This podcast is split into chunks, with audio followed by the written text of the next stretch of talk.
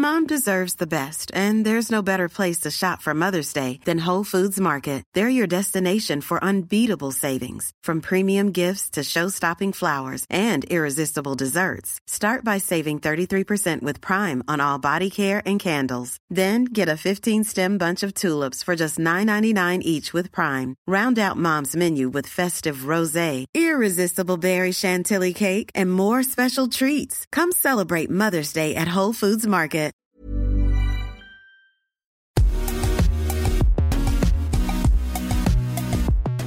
Bonjour à toutes et à tous, bienvenue dans Poulain Rafut. Ravi de vous retrouver pour ce nouveau numéro avec bien sûr l'excellent, comme d'habitude, Arnaud Beurdelet. Salut Arnaud. Salut Raph, bonjour à toutes et à tous. Merci de m'accueillir encore pour une, belle émission. Poulain Rafut, vous le savez, hein, c'est le podcast qui rafute le rugby en long, en large et en travers. Celui que vous pouvez écouter dans votre salle de bain, sur votre vélo, dans votre voiture, dans le métro, bref, partout où vous le souhaitez. Je vous rappelle que ce podcast est à retrouver sur toutes les bonnes plateformes d'écoute, hein, de Deezer à Spotify en passant par Acast ou Apple Podcast. N'hésitez donc pas à vous abonner et à filer 5 étoiles à notre ami Raph Poulain. De cette façon, vous recevrez chaque semaine un, nouveau, un nouvel épisode pardon, directement sur votre smartphone. Raph, je te laisse euh, nous présenter notre invité du jour. Un invité plutôt discret, mais qui prend la parole de temps en temps et c'est souvent assez fort. Oui, Arnaud, 300. 300, c'est le nombre de matchs de haut niveau disputés par notre invité en 15 ans de carrière. Et ça n'est pas fini pour Maxime Machneau. C'est peut-être un détail pour vous, mais ces chiffres montrent l'énorme régularité du bonhomme qui, à 33 ans, joue sa dernière saison avec le Racing 92 où il aura joué 10 saisons avant de rejoindre l'Aviron Bayonnais. Formé au Stade Bordelais puis au CABBG, avant de rejoindre Agen où il explose en top 14 en 2010, c'est en 2012 qu'il rejoint le club des Hauts-de-Seine. Pour moi, Maxime Machneau, c'est un peu le, le genre idéal, un jeune premier, doué, talentueux, qui décolle d'ailleurs assez bien à l'image du club, du club ciel et blanc. Pardon. C'est aussi une forme d'éternelle jeunesse, un professionnalisme et une maturité aguerris au fil des matchs compliqués en équipe de France ces dix dernières années et avec le Racing 92. En 15 ans, il a tout connu du rugby pro, l'ivresse de la victoire avec ce bouclier conquis en 2016 au Camp mais aussi la défaite avec trois finales de Coupe d'Europe perdues ou encore l'équipe de France avec laquelle il a joué 38 fois. Au-delà du nombre de matchs et du joueur, connaît-on véritablement l'homme derrière le sportif? Ses galères Comment a-t-il vécu son évolution de Bordeaux à aujourd'hui, d'Agen à Paris? Victorieux de la SM ce week-end, il nous parlera de son parcours, de ce club atypique qu'est le Racing 92, de sa vie d'homme et de son futur projet familial et professionnel à Bayonne. Merci Maxime d'être dans Poulain Rafut. Salut Salut, merci euh, Raphaël pour la présentation et merci pour l'invitation. Euh, Max, on va rentrer directement dans, le vif du sujet. Euh, tu as fait l'annonce il, y a quelques semaines maintenant de, quitter le, club euh, où tu évolues depuis 10 ans, le, Racing, pour rejoindre l'Aviron Bayonnais. Est-ce que tu peux nous, parler et développer un petit peu les, raisons de, ce choix? Oui, c'était un, un, choix difficile à, à, faire. En tout cas, voilà, avec ma femme, c'était un choix aussi que j'ai réfléchi avec ma femme en famille aussi, parce que maintenant, voilà, j'ai je suis plus euh, célibataire ou en couple. Voilà, aussi, on fait des choix par rapport à, notre famille. Et euh, j'avais l'occasion de peut-être rester un an de plus au, Racing. Euh, mais on se posait la question est-ce qu'on n'avait pas envie de changer de, de milieu? Ça faisait dix ans qu'on était à, Paris, qu'on a passé de super moments. Et peut-être que c'était le, moment de, changer aussi, de voir autre chose. Et pour pas avoir de, regrets à, à, la fin de ma carrière et se dire que voilà, est-ce qu'on aurait pu peut-être tenter notre aventure? Et, voilà, on est à la recherche par rapport à ça. Moi, sportivement aussi, j'ai encore de l'ambition. Euh, je ne vais pas à, Bayonne euh, pour me finir ma, carrière tranquille. Bien au contraire, j'ai beaucoup d'ambition encore. Euh, j'ai la volonté de jouer un peu plus longtemps. Donc, c'était ce choix. J'avais aussi l'opportunité de finir dans un autre club de top 14. Voilà, je, je sais que je n'ai pas la certitude l'année prochaine de jouer en première division, mais mais c'était un choix qui, me plaisait euh, au niveau sportif, au niveau de l'ambition que Bayonne a, et surtout euh, aussi au niveau familial, qui était euh, important de se retrouver dans une région que on connaît un peu et il paraît qu'on peut bien s'y sentir. Justement, tu l'évoques, la non-certitude de pouvoir évoluer en top 14 la saison prochaine. Hein. on le rappelle, Bayonne évolue actuellement en, Pro D2, même si le club basque joue les premiers rôles. Est-ce que ça, ça a été un, élément de réflexion important Et est-ce que éventuellement, si par malheur pour les, pour les Basques, le club ne parvenait pas à remonter, est-ce que tu te sens prêt à, jouer et à découvrir, enfin à découvrir, parce que je crois que tu as déjà évolué euh, en, Pro D2, mais à, rejouer dans cette division qui est un championnat très dur hein. J'ai fait ce choix de ne pas avoir la certitude, comme tu dis, de, jouer en, top 14. alors que j'avais peut-être la possibilité de continuer dans ce championnat qui est, qui est excitant et tout ça, mais j'ai choisi un club aussi qui a, des ambitions, qui, met les moyens aussi pour, pour y arriver. Je ne pense pas que je serais, parti dans un club qui n'avait pas cette ambition de jouer le maintien rapidement. C'est pour ça que, voilà, comme je dis, euh, on n'a jamais cette certitude. Ils ont, je pense, l'équipe pour pouvoir euh, monter cette année. Mais si ce n'est pas cette année, j'espère que euh, je vais pouvoir aider avec l'ensemble du groupe à évoluer rapidement en première division. Ça, c'est une question que j'aimerais vous poser à tous les deux. Quand on est sportif de, de, haut niveau, euh, l'incertitude sur les choix de carrière, c'est quand même quelque chose de, qui doit être pesant d'un point de vue familial, d'un point de vue même personnel, non?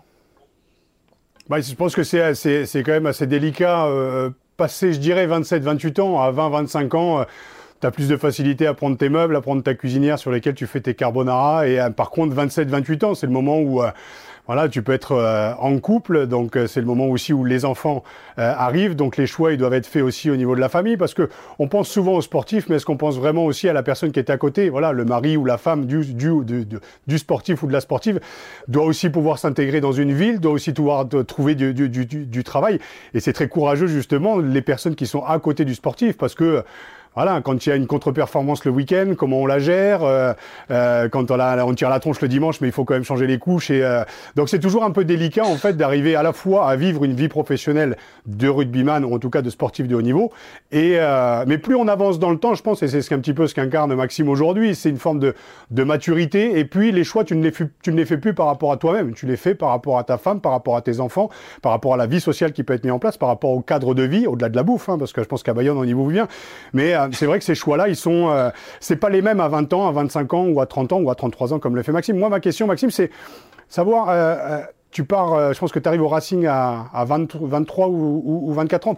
Pourquoi ce choix, le Racing, le Racing 92, qui à l'époque était voilà, déjà depuis 2-3 deux, trois, saisons en, en, en, top 14. Pourquoi ce choix du Racing 92 à l'époque? C'est rigolo parce que j'avais deux choix à faire. Enfin, j'avais deux, possibilités à cette époque-là quand je, je partais d'Agen, j'avais la possibilité soit de, continuer l'aventure avec Christophe Delo et Christian Lanta qui ont rejoint Bayonne d'ailleurs.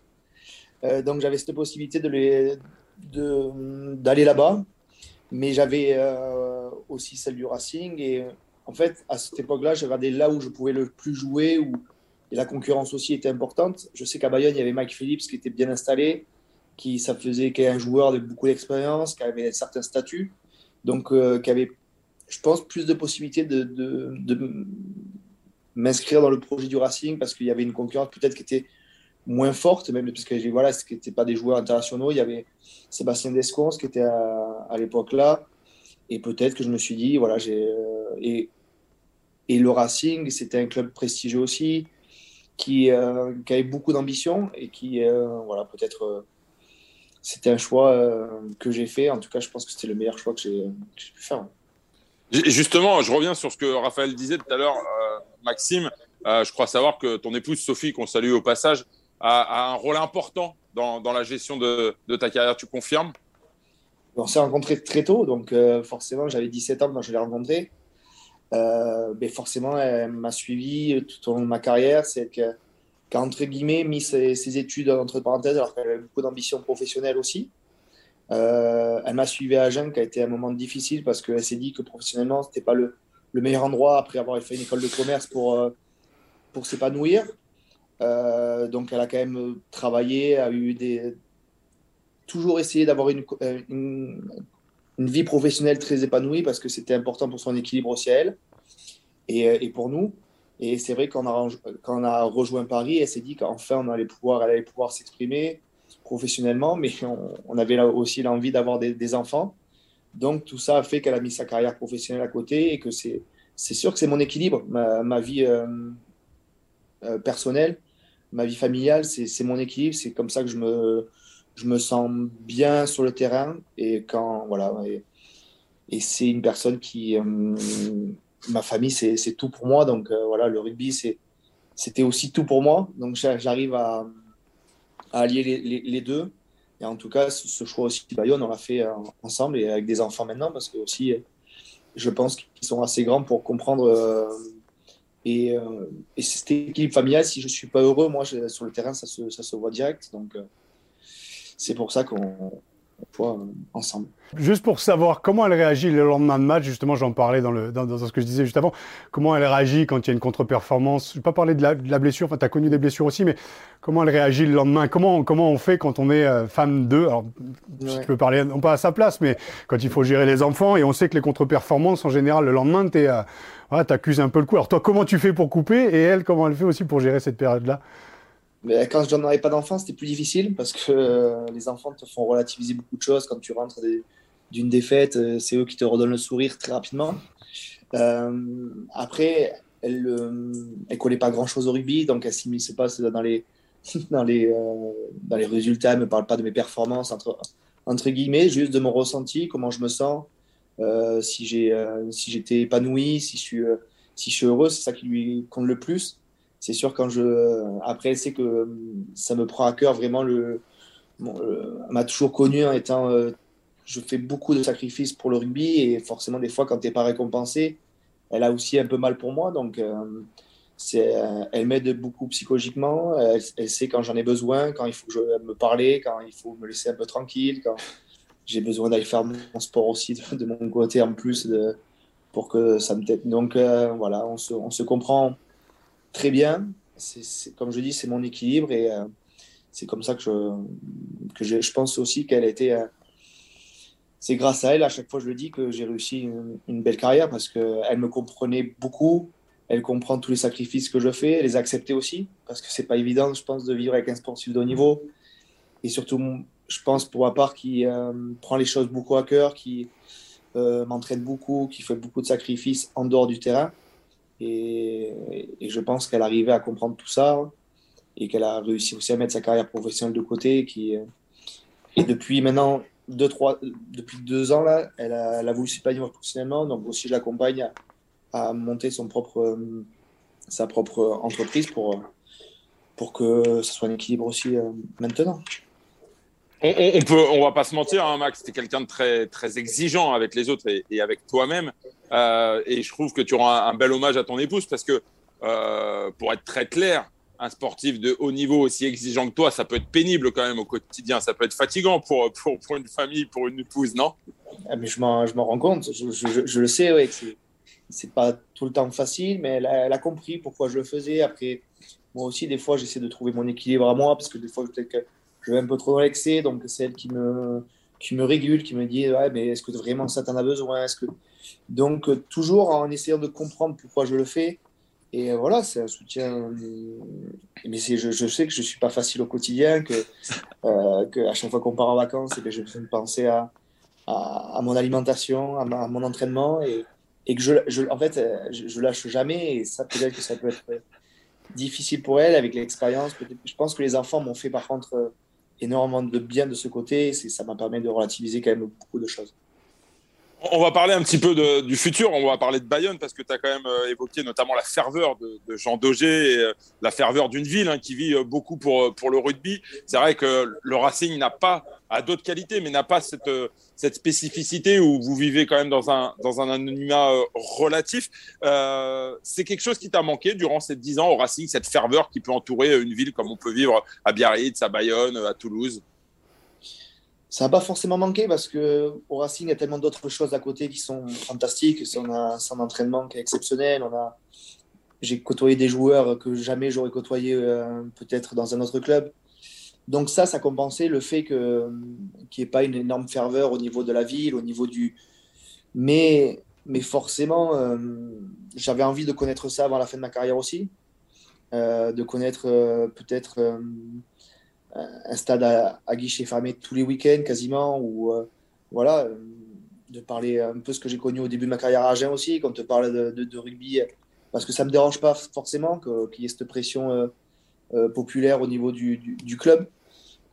Je dis au, Racing, j'ai trouvé, trouvé d'autres choses au Racing qui ont été exceptionnelles, donc ça ne va pas forcément manquer, mais j'avais envie de le connaître avant la fin de ma carrière. Il ne faudra pas perdre le derby basse si toutefois il y a un derby basse que l'an prochain quand même. Non, non, mais c'est sûr qu'il y aura, voilà, c'est ça qu'on recherche aussi, cette adrénaline d'un joueur de rugby pour, et de connaître des matchs avec euh, cette pression, c'est exceptionnel. Vous avez ce point commun, Raph, toi aussi, à l'époque où tu jouais au Stade français, c'était dans un anonymat euh, total. Mais après, est-ce que c'est pas typique de Paris Et je poserai la question à, Maxime. En fait, tu te retrouves à Paris aussi où tu as plusieurs sports. Euh, et le rugby nous se découvrait professionnel. On arrive avec Max qui prend le club qui est en, dans les bas-fonds de, de, la troisième ou quatrième division. Il a, et donc en 99, oui, on joue devant euh, 2000, 3000, 4000 personnes. On finit en demi, enfin on finit. Moi, j'arrête ma carrière en 2005 avec trois parcs des Princes pleins comme un œuf. Donc c'était assez euh, assez magique. Mais je pense que Maxime l'a connu aussi au Racing où euh, euh, Yves Dumanoir a été bien plein aussi. Peut-être un petit peu moins avec la U Arena. Mais la U Arena, moi, je l'ai vu rempli aussi c'est vrai qu'il y a cette ferveur que voilà que moi je n'ai pas connu à Beauvais, que je n'ai pas connu à Paris. Après j'ai arrêté. Mais quand on voit le parcours de Maxime, quand à, à Agen, le stade est plein et vit vraiment rugby avec des supporters qui peuvent parfois être relous, hein, mais tu as toute cette euh, voilà, as toute cette ferveur aussi. Ça peut aussi manquer. C'est clair qu'au début, moi, à mes débuts, euh, voilà, je, je, je, je, dirais, je m'enrichissais des, des publics, mais à Bourgoin, à Perpignan ou ailleurs, où c'était où c'était plein. À Paris, oui, c'était un petit peu plus, c'est peut-être un petit peu plus compliqué parce qu'il y a le football, parce qu'il y a le hand, parce qu'il y a le basket, puis il y a tellement de sports. Et puis c'est 4 millions, 5 millions de, de, de personnes. Donc euh, ouais, le rugby se développe bien. Racing, euh, c'est un petit peu plus, euh, un petit peu plus compliqué. Mais ouais, je, je, te comprends, Maxime, sur l'envie aussi de retrouver un public euh, chaque week-end. C'est, essentiel dans la vie d'un sportif. Ouais. J'ai une anecdote à, peu, à propos de ça. C'est vrai que quand elle était champion de France au, au New Camp à Barcelone, est arrivé au, au Plessis-Robinson le lendemain bon, forcément, pas un gros engouement au Plessis Robinson quand on est arrivé. Donc, euh, limite, un peu dans l'anonymat complet. Il y avait euh, peut-être une trentaine de, de supporters. Et, le soir même, on sort en boîte de nuit euh, dans, Paris avec le bouclier Brennus. Et forcément, le bouclier Brennus, on arrive dans la boîte de nuit. On s'est dit, bon, on va le mettre où? Il faut le garder quand même parce que les mecs, on l'a posé sur une banquette. Il est resté toute la soirée sur la banquette. Personne ne faisait attention au bouclier Brennus. Personne ne savait ce que c'était ce truc. Les mecs, ils se demandaient pourquoi on se balade avec un bout de, un bois dans Paris. Donc, c'est c'est ça qui fait que ça, ça manque un peu de. Quand tu gagnes, tu gagnes pour le groupe, pour toi. Et bien sûr, il y a des supporters qui sont, qui sont attachés au club, qui sont là et qui nous soutiennent. Donc, ça, il ne faut pas non plus. Mais ils sont pas très nombreux et forcément, ça peut manquer dans les moments comme ça où tu gagnes un titre, où, où la place du Plessis Robinson est, bien sûr, était toute petite. Donc, ça suffisait, était pleine, mais c'était pas eh, mais c'était pas la rade à, à Toulon, c'était pas à Agen où tu peux imaginer la vie dans l'IS. Nous, on descendait euh, dans, dans, le, dans, le, dans une Volvo 70, donc des euh, cabriolets. On avait le bouclier sur les Champs-Élysées et les Chinois nous prenaient en photo, mais pas du tout parce que les, parce que ils savaient ce qu'était le bouclier de Brennus. C'est même des Français qui nous demandaient, mais qu'est-ce que c'est que ce bout de bois? Qu'est-ce que c'est que ce truc? Et t'es quand même, voilà, tu viens d'être champion de France, la France entière sait que t'as gagné, mais, euh, mais t'as juste cinq ah, personnes, dont trois qui ne savent pas qui tu es. Donc, c'est comme ça, hein.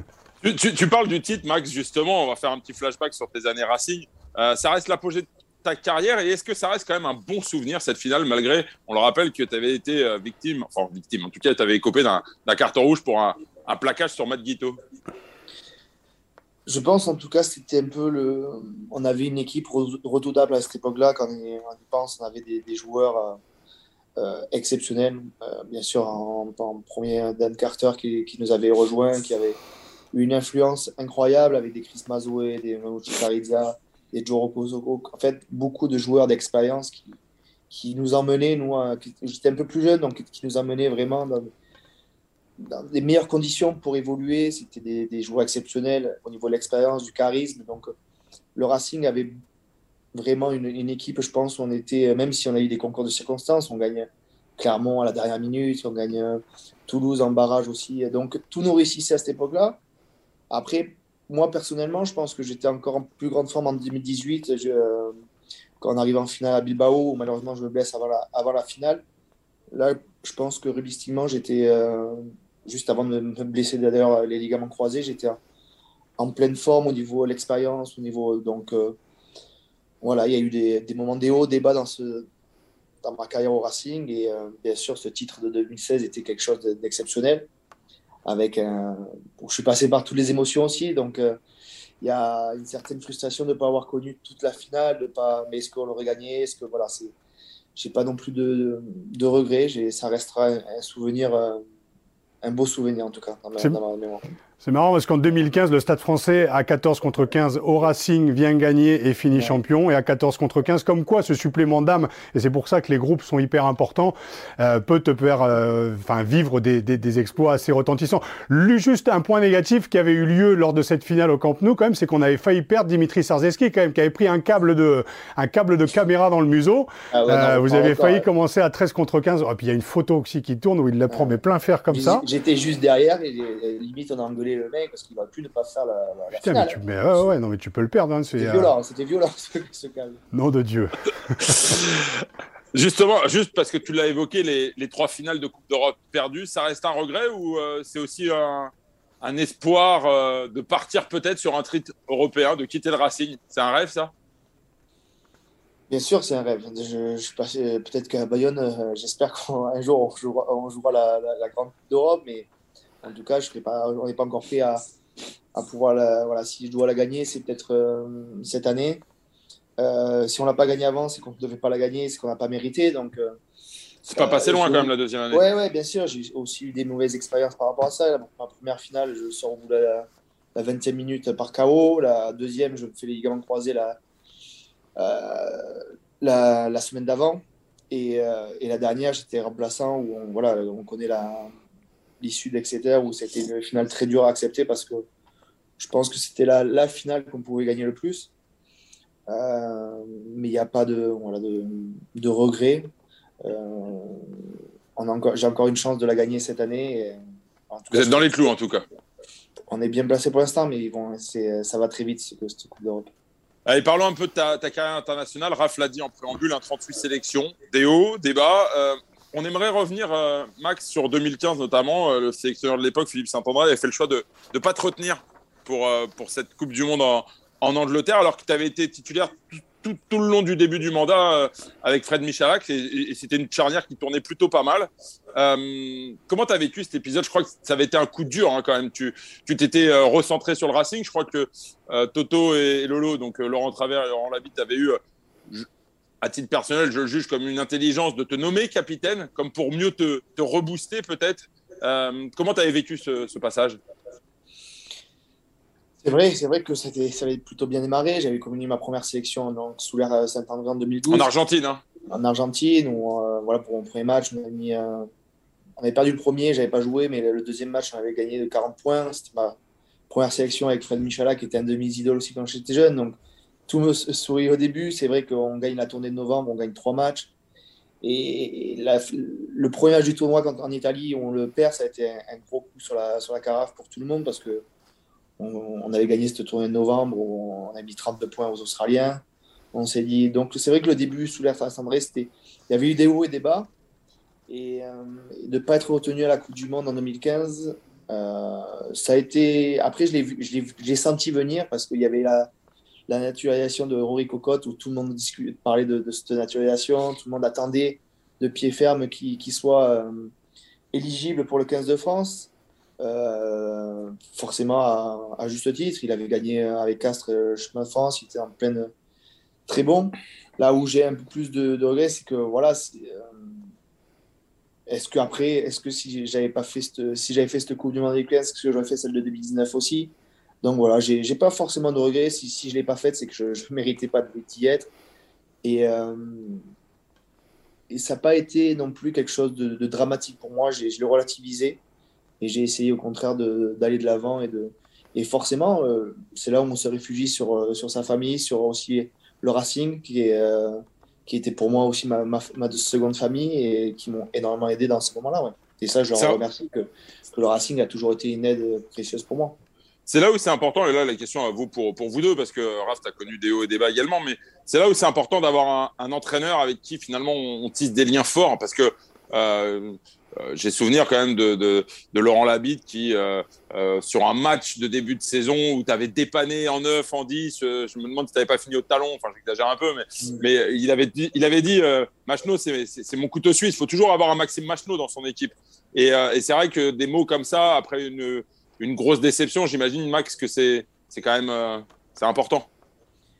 Oui, c'est vrai que j'ai une, une, relation avec Lola Beat qui était euh, très forte, euh, qui est quelqu'un qui forcément n'exprime pas forcément trop ses, sentiments, mais qui, je sais qu'on s'apprécie mutuellement, on a, on adoré travailler l'un avec l'autre. Il été d'une aide précieuse, il a toujours su me, me mettre en confiance, toujours su euh, savoir comment me prendre aussi quand j'allais moins bien, quand j'allais, quand au contraire ça se passait bien. Donc euh, voilà, les, ce duo d'entraîneurs que j'ai connu pendant longtemps a, été une aide ouais, importante et c'est pour ça que j'ai pu faire aussi cette carrière aussi longue et aussi régulière dans un grand club.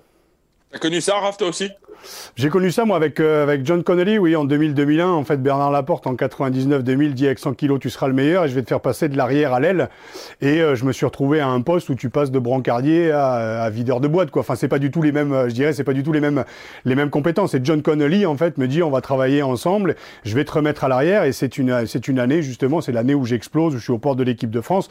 Après, on connaît on connaît l'histoire. Mais oui, l'importance du manager, on le voit avec Christophe Furios à Bordeaux, on le voit sur ses managers, comme Lolo Travers aussi hein, aujourd'hui, qui est quand même euh, euh, le directeur du rugby euh, au Racing. À ce côté, on a besoin d'avoir aussi dans les moments compliqués, d'avoir ce soutien-là, qui en fait aussi nous fait grandir et de savoir en fait que les mecs nous font aussi confiance malgré une contre-performance. Fabien Galtier, je pense qu'il lui à ses débuts c'était plus compliqué. Aujourd'hui, on remarque qu'il sait se remettre en question. Il l'a fait notamment avec Jaminet, qui loupe cette qui loupe cette dernière passe contre l'Australie et qui lui refait confiance sur le, le match d'après. La, la, la France gagne contre l'Australie Australie sur le second match. Donc on a besoin d'avoir ce soutien. Euh, moi j'aimerais savoir, euh, Maxime, comment on, Comment tu as vécu justement au Racing avec euh, Lolo Lavitte Parce que le Racing a quand même une image un petit peu décalée par rapport au monde du rugby, qui se veut un peu, je dirais pas village, mais le côté le côté terrien. Le Racing a cette image un petit peu un petit peu décalée. Et avec Lolo Labitte et Lolo Travers, pour les connaître un petit peu, il y avait voilà, ils étaient passés quand même par par par Castres et et, et, par, et par Montauban aussi, et Montauban. Euh, Est-ce qu'ils n'ont pas amené aussi un petit peu euh, au Racing ce côté euh, terroir qui aurait pu manquer au Racing à un moment donné? Sur les valeurs, je parle, tu vois, sur les, tu vois, sur le, le t'as connu Agen justement, qui est quand même un club historique. Sur ces valeurs-là, c'est important aussi d'avoir des mecs qui incarnent le rugby dans un club justement qui avait certes brillé dans les années 90, mais qui avait besoin d'avoir une, une, une identité, qui a créé son identité, mais aussi ce, ce, ce rugby qu'on aime. Oui, bien sûr. je pense que chacun apporte un peu son, sa, touche. Le Racing a une forte identité, bien sûr, par son histoire que de, showbiz, d'un club assez propre, assez, euh, et, forcément d'amener des, personnes un peu de milieux différents, d'univers différents qui, euh, qui ont connu des, clubs aussi avec une histoire différente. Euh, mais je, crois aussi qu'il faut s'adapter surtout à l'histoire du Racing euh, plus que amener sa touche, le Racing restera toujours Racing. Que si moi je sais que je, m'en vais l'année prochaine, il y aura d'autres joueurs qui vont représenter un peu cette identité. Il faut pas la renier. Après, chacun arrive avec aussi euh, son histoire, sa culture et, euh, apporte aussi quelque chose de différent. Mais je pense c'est plus aux joueurs ou aux entraîneurs à s'adapter à la culture du Racing plutôt que l'inverse. Est-ce que tu peux nous parler de Jackie Lorenzetti? Pour moi, c'est un personnage, moi, il m'a fait confiance en 2007-2008. J'ai pas fait un match au Racing, mais c'est quelqu'un qui est aussi atypique et aussi peut détonner, venant du monde entrepreneurial, arrivant au Racing qui était au fond de la gamelle et qui en a fait une machine de guerre aujourd'hui. C'est quand même un personnage qui détonne dans le monde du rugby et qui est pourtant très très attachant pour l'avoir pour l'avoir connu, même si je fais une fin d'année où on n'était pas d'accord sur certains trucs, mais Jackie reste Jackie Lorenzetti et détonne dans le monde du rugby et fait que ce que le Racing aujourd'hui est une, je le répète, une machine de guerre quand même. Tu peux nous parler un peu de ton rapport avec euh, avec lui, je sais que Jérôme Fillol, qui était passé aussi à garder des, voilà, des liens d'amitié avec lui, euh, c'est quand même quelqu'un de très généreux au-delà de l'oseille. Hein. Oui, exactement. C'est quelqu'un qui est entier, qui, qui vit pour son club, qui fait énormément de choses pour les joueurs aussi. Euh, au-delà de son côté euh, businessman qui, qui, est présent et qui est là parce que c'est comme ça qu'il a réussi. C'est quelqu'un qui, qui est humainement aussi, qui a des, de, fortes valeurs au niveau familial, au niveau. Euh, de son club. Son club restera toujours son club et, il met quand même en avant avant de se mettre lui en avant. Donc c'est ça qui est, moi je trouve, euh, voilà, j'ai beaucoup d'admiration pour ce, pour ce, président parce qu'il amène toujours de la nouveauté, toujours il a beaucoup d'ambition.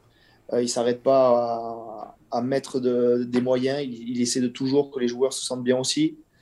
Et ça, forcément, c'est pas donné à, tout le monde. Euh, il, a ce côté humain que voilà, peut-être qu'on ne voit pas trop, mais nous, en tant que joueurs, euh, dans les moments difficiles, il nous soutient quand même énormément. Il n'est pas toujours là à gueuler. il sait quand il faut le faire, il sait quand le les, joueurs ont besoin aussi de soutien. Et ça, je trouve qu'il est assez juste dans, dans ses paroles et dans, tout ce qu'il nous apporte. Il, est finalement assez loin de l'image qu'il renvoie médiatiquement, j'ai l'impression, Max. Dis-moi si je me trompe, mais il a une image parfois un peu euh, froide, un peu, euh, un peu tueur, businessman. Hein, il n'est pas arrivé là par hasard. Hein, il s'est construit à la force du poignet. Mais finalement, euh, de, tout ce que, de tous les témoignages qu'on peut recueillir, on a le sentiment que dans l'intimité, il est très loin de cette image-là. Oui, c'est pour ça que moi, en ayant passé 10 ans au Racing, en essayant de même si euh, voilà, il y a la relation président-joueur qui, moi, j'essaie de, la garder et que je trouve que c'est important aussi de, de, garder certaines barrières. J'ai appris à, le connaître et à savoir que, comme je dis, il est très, très, très humain et euh, très famille aussi. On, sait qu'il est beaucoup attaché à cet aspect familial. Et, euh, c'est pour ça qu'au Racing, avec, on, se sent comme dans un club familial, quoi, où, malgré, malgré le fait qu'on soit à Paris, qu'on ait un peu ce, côté businessman euh, ou, euh, un peu ce côté aussi euh, du club business.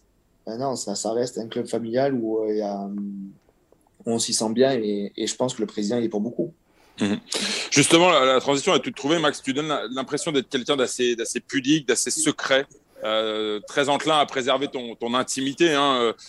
On se trompe ou, parce que contrairement à d'autres, c'est vrai que tu n'étales pas ta vie sur les réseaux sociaux, t'es pas, c'est une volonté ou c'est quelque chose de très naturel pour toi finalement?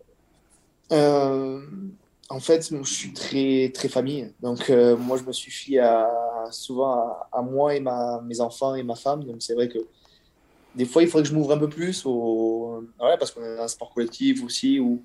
Mais depuis que j'ai mes enfants, c'est vrai que euh, voilà, je, passe énormément de temps avec eux parce que je m'y sens bien, parce que c'est mon équilibre. les réseaux sociaux, je m'en sers, mais voilà, j'essaie de montrer un peu ce que, ce que j'ai envie de véhiculer. Mon image, c'est d'un sportif de haut niveau qui, qui fait euh, beaucoup d'efforts pour avoir une carrière euh, assez régulière, assez constante. Euh, et j'ai, voilà, je ne suis pas le, plus grand bringueur, je ne suis pas le, plus, le, mec le plus. Est-ce que des partenaires te l'ont reproché parfois? Ouais, ouais, ouais, à certains moments. C'est pour ça. Ah oui? Ouais, ouais, c'est vrai que. Ils en avaient marre de devoir peser euh, ton plat de riz et ton plat de brocoli? Non, ouais, peut-être qu'ils pensent que j'en faisais un peu trop, que j'étais un peu dans l'accès, et, et peut-être forcément qu'ils en avaient raison. Donc j'écoute aussi, j'essaie de. Et je suis un poste aussi où j'ai besoin de partager des choses. J'ai besoin, donc, euh, par moment, je sais le faire aussi, mais euh, voilà, j'ai plus ce côté professionnel qui. qui, qui m'intéresse à moi aussi, c'est mon équilibre, et voilà, ils aussi ils sont capables de le comprendre. Donc, euh, c'est un équilibre à trouver. Ah, toi, tu étais plutôt aux antipodes, non? Plutôt. Euh, non, moi j'étais extraverti, mais après c'est pas du tout le même caractère. Et c'est d'ailleurs aussi peut-être pour ça que j'ai fait cette, ce, peu de carrière. J'ai fait 7 ans, 7 ans professionnel et je suis très très lucide sur, euh, sur mon parcours. ce qui me fait chier, c'est de l'avoir pris conscience euh, après coup. Mais tu vois, cette force de caractère, mais qui est un petit peu typique des, des de numéro 9. Je pense à Baptiste Couillou, à toi Maxime, Maxime Lucu, Antoine Dupont, je pense à Jérôme Fiol. Il faut avoir cette force de caractère, je pense, ce côté jusqu'au butiste qui est le côté leader, hyper pro qu'on retrouve chez, chez chacun d'entre vous. Je suis assez admiratif, moi, de ces mecs personnellement parce que je l'avais pas, moi, cette fougue et ce côté hyper pro et l'abnégation. Enfin, c'est. Moi, je voulais savoir c'est typique des numéros 9, ce côté caractère, et puis ce côté hyper professionnel. Je peux pas parler de... de moi, j'ai connu une autre génération. Moi, savoir, euh, Maxime, quel a été tes référents? Est-ce qu'il y a un mec qui t'a fait rêver ce sport, qui t'a fait aimer ce sport?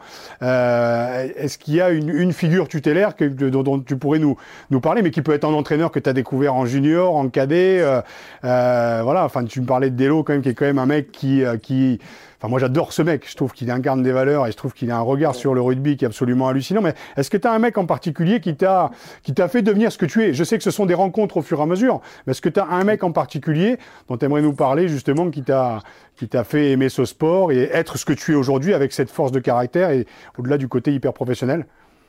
C'est rigolo, j'ai pas quelqu'un en particulier. C'est, j'ai essayé de, de prendre un peu le bon de, de, tout le monde. je pense qu'il y a, on peut apprendre de, n'importe qui, de, il y a toujours quelque chose à apprendre chez quelqu'un, à discuter. C'est vrai que tu parlais de Christophe Delo. Christophe Delo était un entraîneur que j'admirais par sa, son caractère. Il avait un caractère hors du commun, sincèrement. Il, il de, travailleur, il dormait presque au club à Arlandie. Enfin, c'était, euh, il se faisait sa muscu tous les matins. C'était alors que c'était quelqu'un qui, voilà, Christian Lanta, que j'adorais, qui était aussi complètement différent de, de Christophe Delo, mais qui avait ce, ce côté un peu prof qui, moi, qui me fascinait parce qu'il savait comment prendre des mecs, il savait comment leur parler. Euh, comme joueur, euh, j'adorais Fred Michalak et c'est vrai que j'ai eu la chance de, connaître la première sélection avec lui. Parce que ce côté insouciant qui, qui, moi, me fascinait parce que j'étais à l'opposé de ça, c'est quelqu'un qui s'amusait tout le temps. On a l'impression que c'était. Donc je pense qu'il y a du apprendre de, tout le monde et de le, meilleur de tout le monde et comme ça essayer de, de voir que. Et après, je pense pas qu'il faut trop copier, il faut être, être soi-même. Euh, je serai jamais un tel ou un tel, mais prendre un peu de, tout le monde, apprendre de, chacun et c'est ce que j'ai envie encore de, faire. C'est-à-dire que je vais arriver à Bayonne, euh, j'aurai envie encore d'apprendre, d'apprendre des choses et, pour évoluer encore, encore, je crois toujours qu'on peut évoluer, que je peux être encore meilleur, que, euh, ma carrière peut être encore, voilà, être encore plus longue pour essayer de faire des belles choses et d'avoir aucun regret à la fin. Max, on parlait de, ton côté euh, pudique, de, la façon dont tu préserves ton, intimité. Je voudrais revenir sur un, épisode un peu douloureux. En 2018, tu as eu la douleur de perdre ton, papa au matin d'un match contre l'Union Bordeaux-Bègles. Euh, et pourtant, tu as pris la décision, en concertation avec tes, entraîneurs à l'époque, euh, de jouer ce match. Est-ce que tu accepterais d'évoquer ce, moment et, comment et pourquoi tu as fait ce, choix Enfin, comment tu as réussi ce tour de force euh, de jouer quand d'autres, probablement, euh, moi le premier, euh, on aurait pu s'écrouler Oui, c'est le moment que je peux parler parce que ça m'a fait grandir au, niveau d'homme. C'était une, une, épreuve. Après coup, après, après coup, je ne l'aurais pas refait, je n'aurais pas rejoué ce match parce que j'étais, j'étais pas, c'était pas moi. Enfin, j'étais dans ma tête, j'étais pas là. Euh, au-delà de ça, c'était mes 30 ans. C'est le jour de mes 30 ans. Donc ça a été, Et tu étais capitaine en plus ce jour-là. Ouais, enfin voilà, il y a plein de choses qui font que je, l'ai joué, mais euh, avec du recul, je pense que je ne l'aurais pas refait. Euh, si je l'ai fait, c'est que j'en avais. je pense que je l'ai fait pour lui. C'était voilà, le, moment le plus douloureux de ma vie, mais encore une fois, ça, ça te fait relativiser beaucoup de choses. Je pense que je suis un autre homme après, après ça. Et euh, chacun connaît des moments difficiles dans sa vie et ça en fait partie. Mais ce qui, me, va me permettre de me forger en tant que papa, en tant qu'homme et euh, d'évoluer. Donc euh, voilà, c'était un moment très douloureux. Et comme je dis, je remercie aussi le club qui m'a soutenu énormément dans ce moment, c'est-à-dire qu'ils ont accepté le fait que j'avais envie de jouer alors que je n'ai pas donné le meilleur de moi-même et ce qui, ce qui était difficile. Et voilà, c'est et c'était un match à Bordeaux en plus, un club que ton papa suivait euh, assidûment. Et je pense, que c'est pour ça que j'ai joué, c'est parce qu'il y avait toute ma famille dans les, dans les, dans les tribunes. Euh, et que j'avais préféré peut-être euh, voilà, évacuer ce moment comme ça en jouant au rugby, ce que, ce que, et peut-être pas penser à autre chose que même si encore une fois, je répète, j'étais, j'étais absent de, ce match. très rapidement, tu vas, tu vas bientôt avoir 34 euh, ans, Max. Euh, comment tu imagines ton avenir? C'est, quoi l'après-rugby de, de, Max Machno? Ouais, c'est vrai qu'on parle souvent d'âge au rugby, ce qui, est, ce qui est logique au sport de haut niveau. On dit euh, à 33 ans, 34 ans, tu commences à être en fin de carrière. Euh, j'ai pas forcément envie de parler d'âge, j'ai forcément envie de parler de, ressenti au niveau mental, de, de fraîcheur physique ou mentale parce que c'est ça qui te dirige si tu es prêt à arrêter ou si tu n'en as, plus envie. On le voit avec Sergio Parissé, dont on parle d'une éventuelle prolongation à 38 ans. mais c'est pour ça, si, si, le joueur est performant, se sent bien mentalement, physiquement et est toujours compétitif, pourquoi parler de son âge? Enfin, Après, bien sûr, dans le sport du niveau, c'est normal qu'on on est peut-être on récupère moins vite. On est... Et encore, je, je pense qu'au contraire, avec l'expérience, on se connaît davantage, on sait comment mieux récupérer, on sait comment euh, mieux se préparer, mieux s'entraîner. Donc euh, voilà, j'ai bientôt 34 ans, enfin je viens d'avoir 33 ans. Tu as du mal à le dire, hein Ouais, ouais, voilà, c'est pour ça, je me laisse encore euh, la possibilité de jouer encore longtemps.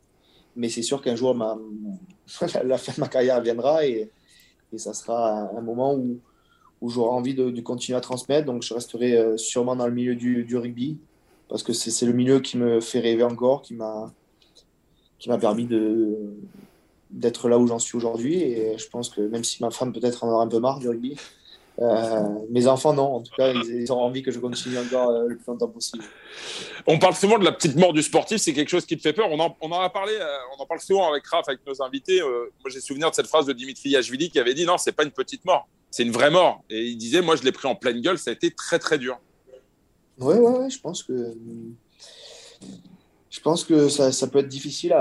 C'est pour ça qu'il faut un soutien psychologique, que ce soit l'entourage, que ce soit peut-être extérieur aussi, pour arriver à, faire la bascule. Parce que monde, si tout le monde en parle, c'est que c'est la, vérité. Donc il ne faut pas le nier, il ne faut pas fermer les yeux, se dire ouais, moi j'ai bien préparé l'après-carrière, je sais ce que je vais faire.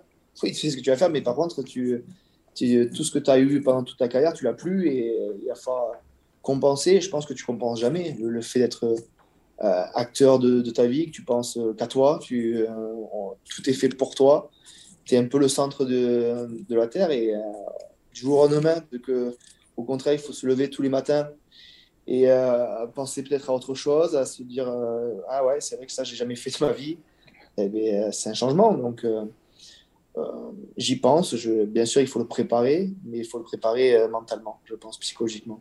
Raph, tu confirmes, non Non, mais après, je, oui, et puis je vais, je vais, je vais conclure sur, déjà sur l'aspect professionnel. Moi, j'avais l'impression d'entendre Diego Dominguez qui jusqu'à 38 ans a fini assis sur le bouclier. C'est ce qu'on souhaite d'ailleurs euh, Maxime sur cette fin de saison en attendant et pas et après et après à Bayonne de finir sur une belle touche. Mais ce côté hyper professionnel, humble et puis toute cette approche, le côté familial, voilà, tout cet, cet équilibre euh, entre la vie professionnelle et la vie familiale. Mais c'est sociétal et c'est pour tout le monde pareil. Sauf que dans le rugby, c'est d'autant plus important ce qu'est la notion de combat et, euh, et voilà. Et cette remise en question et cette, cette lucidité sur l'approche mentale et psychologique et, et je, je n'en fais pas du tout ma pub, mais on monte une association pour venir au soutien des sportifs et sportive en fin de carrière qui va, qui va être mis en lumière dans quelques mois maintenant avec, avec Jérôme Fillol. Donc bien sûr, bien sûr que c'est, c'est, c'est important d'avoir ce genre de témoignage aussi pour, je dirais, le commun des mortels. Parce que comme le dit euh, Maxime, on est souvent mis sur un piédestal et quand tu reviens dans la réalité, on en a parlé tellement de fois dans Poulain Fut que c'est bien d'avoir aussi la lucidité des joueurs qui sont encore en activité. En tout cas, merci Maxime parce que moi j'ai passé un, un super moment. si je peux rajouter un truc. Bien sûr. C'est vrai qu'on parle souvent de, de, la, de l'apport psychologique à la fin de la carrière, mais c'est peut-être aussi au début, au milieu, euh, pendant la carrière que c'est important. Enfin, moi, je sais que j'en ai eu, euh, j'en ai fait appel à un soutien psychologique. Je suis allé voir une psy pour qui et, et j'ai pas honte de le dire, c'est qu'à un moment donné, tu peux pas résoudre les problèmes tout seul. Euh, souvent, ta femme peut pas résoudre tes problèmes à ça, tes parents non plus. Donc, parce que les, ils, ils, sont un peu aussi acteurs du truc. Donc, de voir quelqu'un extérieur, c'est c'est pas se dire qu'on est faible, c'est pas se dire, au contraire, c'est pour être encore plus fort. Euh, c'est dans ce sens que je le pense, c'est que si tu as besoin de, voir quelqu'un, c'est d'avoir la lucidité, d'être, de se dire, voilà, j'ai besoin d'aide parce que je vais être plus fort et que je, veux m'améliorer de ce côté mental. Peut-être que j'avais, c'est pas pour ça que j'étais euh, dépressif ou tout ça, au contraire, mais c'est comment je fais pour être plus fort mentalement et, et s'il y a des gens qui sont là pour ça, pourquoi sans, priver. Quoi. Mais je suis d'accord avec toi. Tu as l'aspect professionnel, l'aspect familial et d'avoir aussi une soupape qui te permet de prendre de la hauteur sur qui tu es, qui tu veux devenir aussi. Aujourd'hui, il y a des leviers. Le coaching mental, la psychologie aide à ça. C'est culturel en France. On a du mal avec l'approche mentale. Mais comme tu le dis, on y vient. Et par ce genre de témoignage, d'expliquer que c'est pas de la. Et tu as appuyé sur un truc, c'est t'es pas faible en fait. C'est juste que tu es mm. là et tu peux être là en fait. Et que penser autrement que vulgairement avec ses couilles et son cœur, ça c'était la génération d'avant, peut-être la mienne. Si tu mets un petit peu de tête, tu prendre la notion de plaisir, moins d'efforts psychologiques, plus de plaisir, et tu te sens bien, et tu vois, tu es épanoui, et ça se sent, tu es incarné. Donc voilà, putain, tu vas faire ma pub, je vais te prendre en égérie. bon, en tout cas, le moment était vraiment super. Merci beaucoup Arnaud, et, merci Maxime, c'était vraiment top. Hein.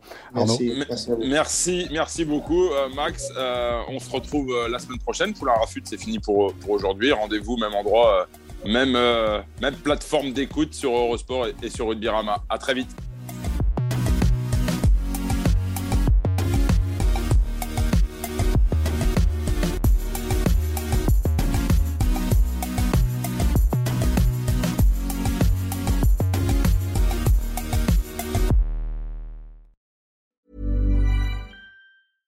Hey, it's Paige DeSorbo from Giggly Squad. High quality fashion without the price tag. Say hello to Quince. I'm snagging high-end essentials like cozy cashmere sweaters, sleek leather jackets, fine jewelry, and so much more. With Quince being 50 to 80% less than similar brands. And they partner with factories that prioritize safe, ethical, and responsible manufacturing. I love that. Luxury quality within reach. Go to quince.com slash style to get free shipping and 365 day returns on your next order. Quince.com slash style.